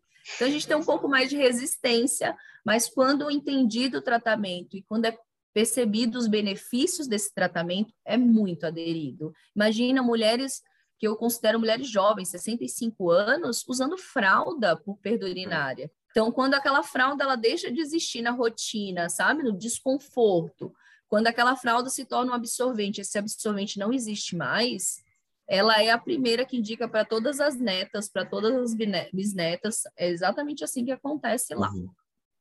Meu, e você comentou um negócio a respeito lá sobre a fisioterapia pélvica do homem. Você falou que o paciente homem é o mais disciplinado, acho que você usou. Meu, engraçado, porque pelo menos eu sinto, parece que a gente tem uma cultura assim que o homem parece que não vai atrás dessas coisas, né? Eu tenho medo, tipo, acho que a cultura até mesmo machista, né? Meu, na hora que você falou isso, eu falei, meu, caramba, tipo, diferente, né? É, mas observe, sabe por quê? E aí hum. eu te justifico é, o homem ele tem uma cultura e o homem machista, já que a gente falou desse termo, né, falocentrista.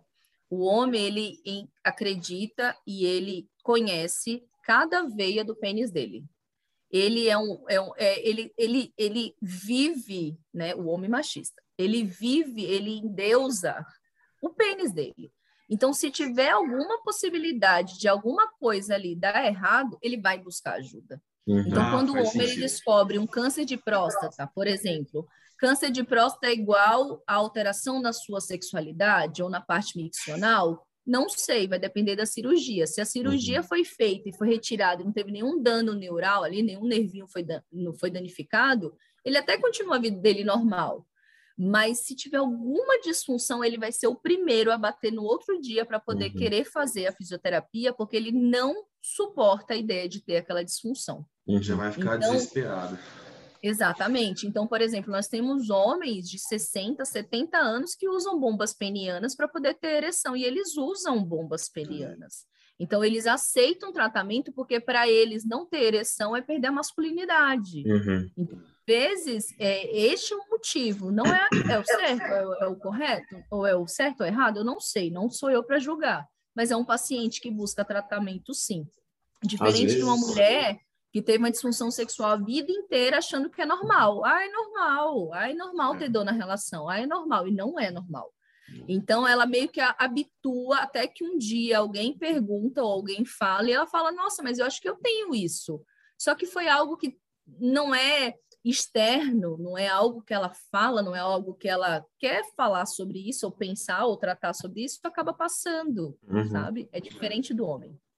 É porque para a mulher eu acho que, meu, acho que entra várias coisas, que nem disfunção sexual, sexual tudo bem, mas acho que também tem o uso do anticoncepcional da mulher, que acho que um dos efeitos colaterais é a perca do libido, né? E também acho que a mulher, acho que ela, não sei, será que usa isso como justificativa também e acaba não indo atrás, achando que é só perca do libido? É, então, é porque, na verdade, a nossa sociedade, ela entende que o uso de, um, de uma bomba medicamentosa é normal, né? Tipo, cria, bebê é doença. Não, bebê não é doença. Bebê ah, pode ser prevenido de outras formas, né? Mas isso eu estou falando uma opinião muito pessoal. Eu sou totalmente Entendi. contra o uso de anticoncepcional para pacientes que queiram esse anticoncepcional só para não gestar.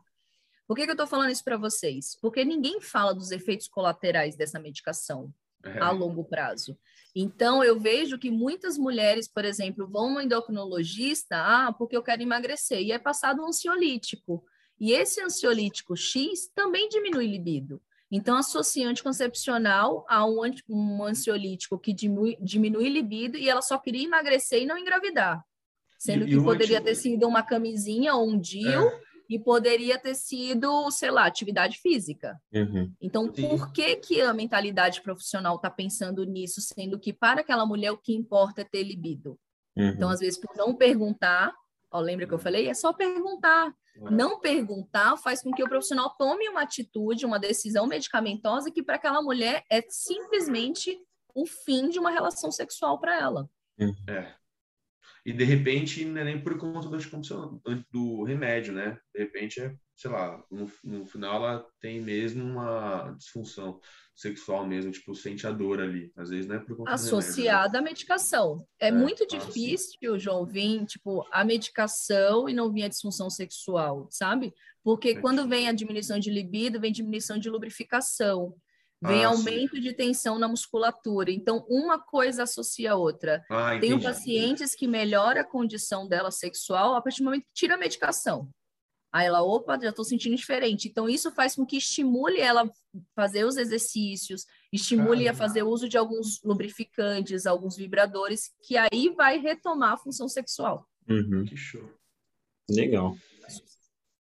E, e, e você, e um do, costuma ser frequente também, né? A gente acabou falando de desinformação, é, pacientes com DST lá na UBS.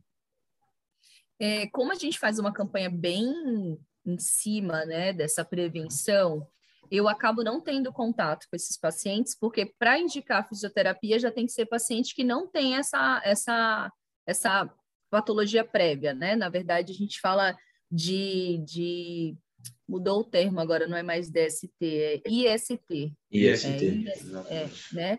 Então, justamente porque é uma condição momentânea, não é uma doença instalada que aquela pessoa tem, né? Uhum. Então, eu acabo não tendo contato, mas eles têm sim a vigilância sanitária que faz esse controle. Uhum. Mas, por exemplo, uma paciente minha, gestante ou não, que tem uma candidíase, que não é uma IST, é, eu acabo tendo contato e aí direciono para o médico para poder fazer o tratamento. Ah, tá. É, vai mais tá? para medicina, então. Isso, exato. Doenças, as, as disfunções, as doenças sexualmente transmissíveis acabam ficando mais na área da ginecologia, não vem para ah, físio. Tá. Uhum. tá? Entendi. E Aline, você, você tem várias áreas, né? Você atua em várias áreas, basicamente, e como que é essa conciliação para a galera que está escutando a gente, a galera que está se formando, é, que vai se formar, né? É, da vida profissional com a vida pessoal. Que? Pesso, o que que pesso, o quê? o que que é pessoal? Não entendi. é uma matéria da faculdade pessoal.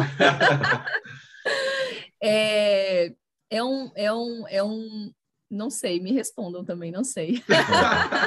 Boa, não, é um desafio. Olha, é, é difícil, não é simples associar, mas é possível, tá? Por exemplo, eu determinei nessa minha fase da vida que eu só trabalho de segunda a sexta. Ponto. Para eu fazer algo que me tire de casa sábado ou domingo, tem que ser algo que realmente compense financeiramente, é a primeira coisa, né? Porque ali é fora do que eu considero é, necessário para minha rotina financeira, Uhum. tá? Então, hoje é, eu consigo conciliar alguns horários. Fisioterapia é bom por isso, gente. Fisioterapia, você consegue agendar, colocar ali uma agenda de alguns dias da semana, que os outros dias você pode estar mais ocioso para fazer outras coisas. Não é simples, mas dá para fazer. Então, por exemplo, quando eu iniciei a minha profissão, eu trabalhava de segunda a segunda, ponto tinha, sempre tive preferência de trabalhar à noite. De duas às dez da noite era um horário que eu sempre gostei muito de trabalhar. Só que quando eu entrei na Santa Casa, né? Quando eu fui contratada pela Santa Casa, meu horário é de oito às duas da tarde. Então, eu trabalho de oito às duas pela Santa Casa, saio de lá e alguns dias da semana eu estou em consultórios. Então, segunda e sexta eu estou no consultório da doutora Vera Alves, terça e quinta no meu consultório, então quarta à tarde eu estou livre. É minha, uhum. meu dia de folga, que eu me deter, eu determinei que é minha folga. Uhum. Então, final de semana só entra normalmente as pós-graduações. Ah, e terça-noite eu dou aula na Unifiel também, de saúde da mulher. Então, sábado e domingo eu acabo ficando mais ociosa, assim, fico mais, penso mais na questão da família, fazer viagens. Quando eu estou de férias, eu tiro férias de todos os locais que eu trabalho, isso é muito importante, porque não ah, adianta você tirar férias de um local e não ter outro. Mas para isso precisa de planejamento financeiro.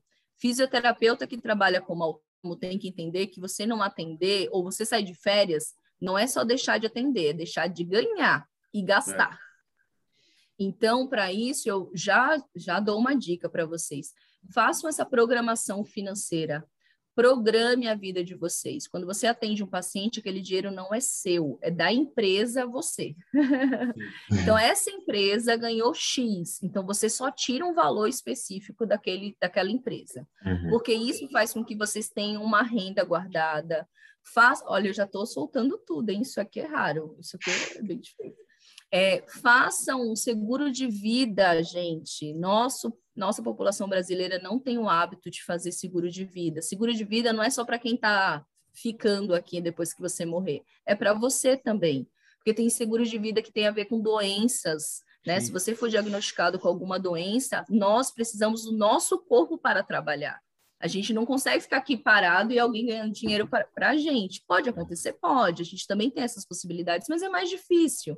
Então, a gente precisa pensar nisso, esse planejamento. E aí, associa a vida pessoal, porque você também gosta de ter a sua, né, seu bem-estar, seu conforto, e a fisioterapia, ela uhum. remunera muito bem para bons profissionais. Se você não é bom profissional, você vai ficar na mesmice do uso do convênio, ganhando muito pouco e se é. contentando com aquilo que está extremamente errado, porque nossa profissão vale muito e ela tem que ser muito bem valorizada. Uhum. Aline, me surgiu uma curiosidade. Vai lá. É, esse, é, para o pessoal, às vezes, que não conhece, também eu estou descobrindo agora que a, tem a Santa Casa e tem a UBS que faz parte da Santa Casa. A, uhum. Como instituição, como é, podemos falar do surgimento, né? Mas como que funciona de forma geral a Santa Casa, né? Um hospital que vem os traumas, que, que agora estou descobrindo que tem UBS, como que é? Tem, tem, tem bastante. A Santa Casa de São Paulo, ela é uma irmandade, né? Essa Santa Casa, ela é, é filantrópica, né? Tem toda essa essas organizações aí que eu confesso que eu não entendo muito, mas tem a parte hospitalar e a parte acadêmica, que é a faculdade. Então, a faculdade é onde as pessoas fazem a pós-graduação, eu dou, dou aula na pós-graduação, e tem a parte né, do, do, curso de medicina, curso de enfermagem. Então, por ser um hospital e ter esse vínculo à faculdade, então, é hospital é escola.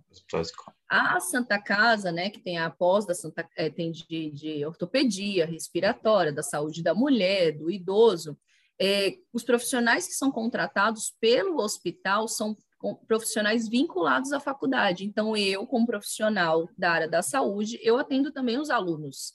Então, eu também vou lá fazer a parte prática com os alunos, que os alunos têm a vivência lá dentro da, do nosso hospital. Só que a Santa também tem outros vínculos, né? Tem outros locais que são mantidos pela Santa Casa. Então, a UBS, que é um centro de saúde escola, o nome já é exatamente ah, disso.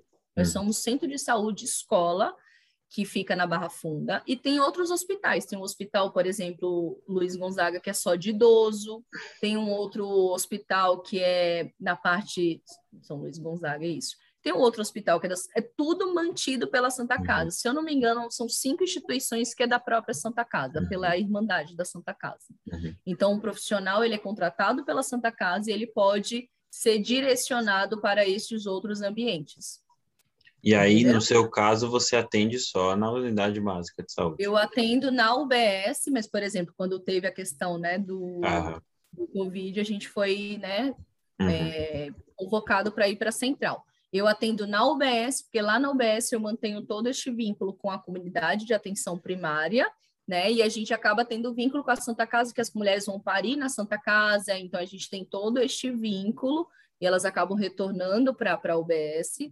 Então, a gente consegue manter esse, essa relação. E os alunos, né? Porque os alunos que são da faculdade, eles vão para, para a UBS e gente, eles ficam fazendo esse rodízio em todas as instituições. E aí, de, e por, na fisioterapia, os alunos já, já, já vêm com a prática desde o primeiro ano ou, ou do, no começo? Os alunos da pós? Da pós, mas também na graduação não tem graduação de fisioterapia na Santa ah, Casa. Ah, não tem graduação. Nós temos pós, então nós temos a pós. A uhum. pós, na verdade, da Santa, ela é de é integral da ortopedia. Todos os dias. É, é prático. bem legal. É, é, prático. todos os dias o aluno tem contato com o paciente, todos os dias o aluno pode ou participar de uma cirurgia, ou ter uma reunião clínica com todos os ortopedistas, uhum. e assim também para a respiratória. Né? Agora no Covid mesmo, todos os alunos já aprenderam na prática como uhum. que funciona.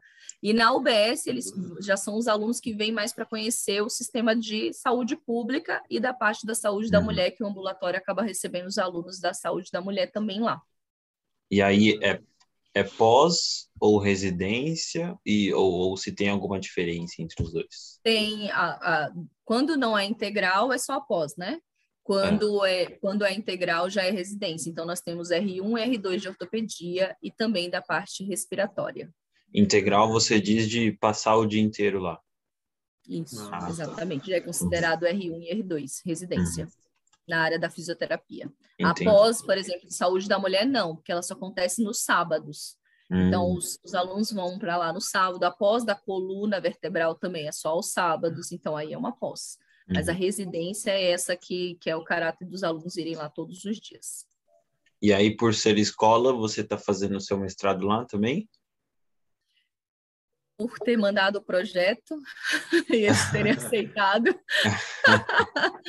Aí a gente está fazendo, a gente está montando aí toda a estrutura para iniciar o mestrado, é. já estou escrevendo tudo, uhum. mas é, é, um mestrado muito concorrido da Santa Casa. Ah, é um mestrado que precisa de um vínculo lá dentro e não é por ser uhum. profissional. Porque uhum. eu sou profissional pela a Irmandade, não é da faculdade, entenderam? Então, a gente precisa de um vínculo, precisa de um orientador, precisa de um projeto bacana, precisa participar das reuniões. Uhum. E, e, é um mestrado que eu vejo que é um diferencial, assim, um divisor de águas, porque são uhum. questões, como eu falei, a gente não aprende a dar aula, né? É. É, o mundo da área da, de dar aula, da parte da, da, evidência científica, é tão necessário da fisioterapia, porque hoje a gente não levanta a mão do paciente porque quer, é porque a evidência mostrou que sim. Então, a gente tem que associar muito a prática à evidência científica. Né? Eu falo que é o tripé, né? É evidência, o seu tratamento e o paciente. Aí você junta e ali você vai ter um, realmente um, um benefício do que você propõe uhum. para o seu paciente, não é só o que você acha, isso nunca vai existir e não é isso que a gente preconiza na fisioterapia, não lá na Santa Casa. Uhum. Tem que caminhar de forma conjunta, né? E, certeza, certeza. e eu lembrei que a gente comentou um tempo atrás, né, o João que mandou essa pergunta de, né, da disciplina pessoal da faculdade, né? Ah, além de, de você conciliar as duas vidas, né? Tanto aquela questão de férias, aquela questão de planejamento financeiro, né? O, quando, quando você conheceu conheceu seu marido, né? Lá no curso de Pilates, como que é ter como que foi, como vocês conheceram, né? E como que é ter um outro fisioterapeuta como como parceiro? Ai, meu Deus. Ah, vamos lá. É, eu conheci no, no curso, eu estava com a passagem comprada para ir embora para a Bahia, eu ia embora no final, no meio do ano, o curso foi em abril, é. seis meses eu estava casada. Eita. Então eu fiquei basicamente porque eu casei. É. é muito interessante ser casada com um fisioterapeuta. No início era perturbador, porque no uhum. início nós tínhamos a mesma área. Então, na mesma hora, a gente ficava o tempo inteiro, a gente conversava de paciente basicamente o tempo inteiro. e a gente falou: não, calma, vamos fazer assim, né? Vamos ser só nós dois. Mas acaba existindo muito essa troca, é muito bacana. O uhum. Ricardo é da área da, da, ele é docente, então ele é uma, ele é um neto ambulante, ele é gaita ambulante, então eu fico super feliz de falar assim, então, sabe o que tal coisa? Sei, pode perguntar, é isso, isso, isso, isso. Então, é muito, eu, eu acho que é estimulante até para mim, uma aluna, porque eu sou uma eterna aluna, serei e gosto de ser aluna, eu gosto desse papel de aluna, porque quando você escuta, você aprende duas vezes. Então, ele acaba sendo meu professor em casa, assim, é, é, bacana, é legal, só que tem que saber separar, né? Tem uma hora que, tipo, ele fala, ah, então o paciente tá, eu falei, Hoje, Hoje não. não. pelo amor de Deus. Hoje, Hoje não, é, exatamente. Ele é mais calmo em casa, tá bom? Do que nas ah, tá. instituições tá. que ele trabalha. Uhum. Mas, por exemplo, uma coisa que é bem bacana aqui, é, todo dia que a gente chega, a gente fala assim, e aí, como foi seu dia? Ah, então, eu atendi paciente isso, isso, isso. Aí ele pergunta, ou eu pergunto, né? Fala assim, precisa de ajuda? Não, tá tudo bem. Então, beleza, entendeu? Porque aí a gente consegue, né, também trocar. Né? Ele tem pacientes, por exemplo, ele trabalha muito com dor crônica, teve uma paciente que teve uma queda, e aí quando caiu ela urinou. Ele já me ligou, ele falou: "Vem cá, você acha que pode acontecer isso, isso, isso?" Eu, com certeza, toma Caramba, cuidado, com, entendeu? da hora. Legal. Então isso é, é muito legal. É, então, legal, várias vezes a gente faz isso. Então a paciente agora está com colete, aí ele você pode me ensinar algum exercício pélvico para fazer para poder instruir? Eu falei, posso, quer que eu avalie ela? Não, não precisa, beleza. Então, então a gente consegue fazer isso. É legal, eu acho que o paciente também tem benefícios com isso, né? Ah, sem dúvida, imagina. É, Jorge, é agora, agora a gente tem que fazer uma, uma edição de Dia dos Namorados. Né? A gente, a gente já fez com a Alessandra, já fez com o Nelson, tem que agora chamar vocês dois e é isso. Vai eu acho que, que é legal, é bem bacana. Uhum. Teve um dia que a gente gravou um vídeo, né? Porque, assim, as pessoas têm isso, de achar que quando a pessoa é, ela, ela é, quando a pessoa tem uma, um diferencial na área da docência, às vezes a pessoa é muito boa naquilo específico. E a área da saúde da mulher é uma área que vocês já perceberam que é muito, muito, muito específica. Sim. Então eu cheguei para ele e falei: vamos fazer aqui um bate-bola. E eu perguntava coisas para ele sobre a minha área. Falei: e o que, que é vaginismo? E aí ele. É, então. então é muito legal isso, porque uhum. eu não sou obrigada a saber tudo. Isso é uma questão de uma humildade que o fisioterapeuta tem que ter de o paciente falar tal coisa e falar, eu não sei, né? É. Assim como ele fala assim, então, Sabe a, é, a dor neurogênica e tal? Eu olho para a cara dele e falo. Você chegava é, assim, vamos lá, quiz, quem errar é, faz o jantar. É, então, mas a gente não faz isso, no, é, é foi isso que a gente entendeu, que não dá para fazer isso, né? Toda Nossa, hora, não dá, não, não dá, não dá. mas é bem bacana, é bem divertido. Que bom, que bom. E... Mas é isso. Então, eu proponho que fisioterapeutas casem entre vocês, tá bom? Casar é legal. É isso. Casar é legal. o Aline, para a gente já puxando o carro, né, e não, não puxar mais, pegar mais do seu tempo, é, depois de tudo isso que a gente falou, né, da especificidade da, da saúde da mulher, né, às vezes do, do homem também, e da sua visão, tanto do particular e do, do público, né? Que, que você acha que é o futuro da, da profissão na, na sua área? Nós estamos, nós estamos aqui ainda, ó, nós temos 10 anos de reconhecimento pelo nosso COFIT, então nós somos É pré-adolescentes, estamos começando. Então, eu vejo que a fisioterapia ela está tomando uma dimensão na área da saúde da mulher e do homem muito grande, porque as pessoas de referência da fisioterapia, né, são pessoas da área acadêmica. Então, eu vejo colheita positiva lá na frente. Uhum. Porque a fisioterapia pélvica ela passou a existir assim, ó. Isso está acontecendo porque a evidência prova isso, isso, isso, isso. Isso está acontecendo porque prova isso, isso, isso. Então, o futuro da fisioterapia pélvica ele é promissor, sim, tá? Só que ele ainda está limitado no pós-graduação. Ah. Então, qual o nosso objetivo? Pelo menos é o meu objetivo, e assim, quando eu estou na graduação, eu, eu pretendo humildemente fazer tornar essa visão já para os alunos da graduação, uhum. de pegar um estágio lá da área da fisioterapia e juntar ortopedia, neuro, todo mundo e vem cá, vamos discutir o paciente. Não é o CID, não é o segmento ali naquela área específica. Uhum.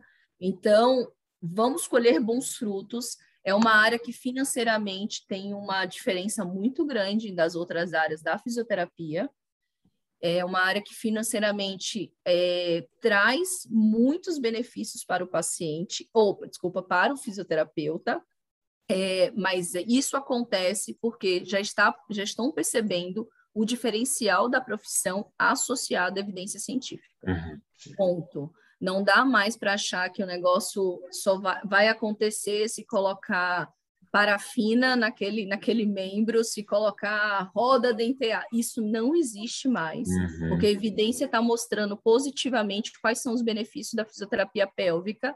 Então, uhum.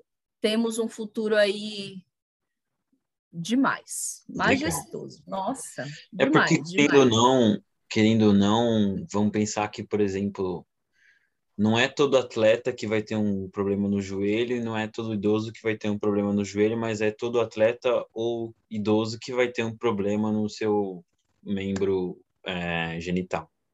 Entendeu? É, é, na sua musculatura, né? Isso, na sua musculatura. Sim, Isso, uhum. sim.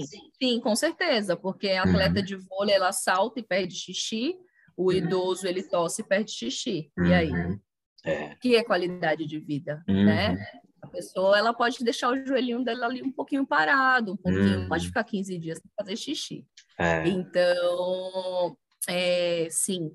Então, nosso futuro é promissor, mas é porque foi muito bem montado lá atrás pela Elza Baracho, que é uma fisioterapeuta de referência de Minas. Há 20 anos ela já vem lutando pela fisioterapia na saúde da mulher foi reconhecido só há 10 anos, então não começou agora. Agora é uhum. reconhecido, mas é reconhecido porque tem bons profissionais é, comprovando a, a, a, o benefício da fisioterapia na saúde da mulher e do homem. Total. E o futuro vai ser sensacional. Já foi, já. Já está sendo, é na verdade. Dedos cruzados. para a gente finalizar, eu vou pedir para você deixar um recado e mais dicas, se possível, né? Que você já deu bastante dica para os nossos alunos, né? Dica de amor, dica financeira. Boa. Financeira. Não, olha, sério, dica financeira. Ah, se tivesse me falado lá atrás que eu não, que eu não, aquele dinheiro ali que eu ganho na sessão não é todo meu, gente. Sério? Ninguém me falou que eu ganhar, sei lá, um exemplo, né? Lá atrás, 100 reais na sessão, 100 não é meu. Não, não é seu. Seu ali é só 70%, 30% é da empresa. Deixa Nossa, isso ali. ia me ajudar, por exemplo, vocês da graduação, antes eu vou, já vou dar a dica. Pessoal da graduação, vocês estão fazendo a graduação para algo. Vocês não estão aí a ver navios, pelo menos espero que não. Então, se você ganha hoje, qualquer seja o motivo ou qualquer forma, né, sei lá, um dinheiro, você já tem que guardar esse dinheiro porque você vai fazer uma pós. É. Fazer hoje graduação não é nada. É, é ensino médio. Fazer uhum. graduação hoje é só o primeiro passo para construir o futuro. Uhum construir futuro, a gente tem um termo na fisioterapia que eu não, não acho legal, que é fisioterapia por amor. A gente não faz por amor, a gente faz por competência e muito esforço. Então, é a hora na graduação de juntar dinheiro para comprar um aparelho legal. Esse aparelho que você vê lá no estágio, ele precisa estar junto com você na sua vida é, profissional. Então, não deixa para comprar quando você se forma, porque quando você se forma, você é um desempregado né? Sim. Tem que juntar esse dinheiro durante a graduação. Tem que fazer um planejamento de, sim, beleza, recebi o diploma, e agora, o que, que eu vou fazer com ele? Porque muitos reclamam de experiência de prática, mas poucos falam do que está planejando ou o que está guardando para fazer. Então, minha dica para vocês é esse, essa. Sejam fisioterapeutas na graduação, esqueço esse termo de estudante de fisioterapia, parecendo que quando se tornar fisioterapeuta, que aí eu vou pensar nisso. Uhum. Não pensa na frente, pensa agora, porque agora vocês estão, muitos podem estar morando com os pais, muitos podem não precisar fazer almoço, ou muitos também estão ralando para trabalhar e estudar. Então, trabalhando, estudando para pagar conta, guarda 10 reais do McDonald's, vai gastar, vai guardar para fisioterapia. Uhum. Porque para a gente poder colher, a gente tem que plantar também. E o plantar a gente tem que fazer agora na graduação. E fisioterapia é uma área apaixonante. Eu sou enlouquecida pela minha área, eu babo mesmo, falo positivamente da minha área, porque a fisioterapia tem que ser vista assim, porque ela só traz benefícios para o paciente e para quem trabalha com ela, né? A gente não pode falar que o fisioterapeuta não ganha dinheiro, ganha dinheiro sim, a partir do momento que você investe para ser um bom fisioterapeuta, um bom profissional da saúde no contexto sim. geral. Então, espero que vocês já amadureçam, já pensem nisso agora e não espere para o depois, porque a fisioterapia ela cresce, mas ela precisa crescer muito nessa base da evidência científica. Então, fazer artigo não é que é chato, ele é difícil, mas faça, porque Sim. esse é o diferencial. Uhum. Fazer um TCC não é só para ter nota, é para você ser um diferencial, porque aquela base do TCC, de repente, é um projeto que você vai colocar para ter um emprego. Então, a gente tem que pensar nisso, não é por amor, é por competência e por muita dedicação. Uhum. Seja um diferencial aí para nossa profissão e se precisarem de mim para qualquer coisa, estou aqui. É isso. Aline, muito obrigado. A gente vai agradecer de novo por você ter aceitado o convite, por você ceder um pouco, pouco não, né? Muito do seu tempo. Estou tranquila.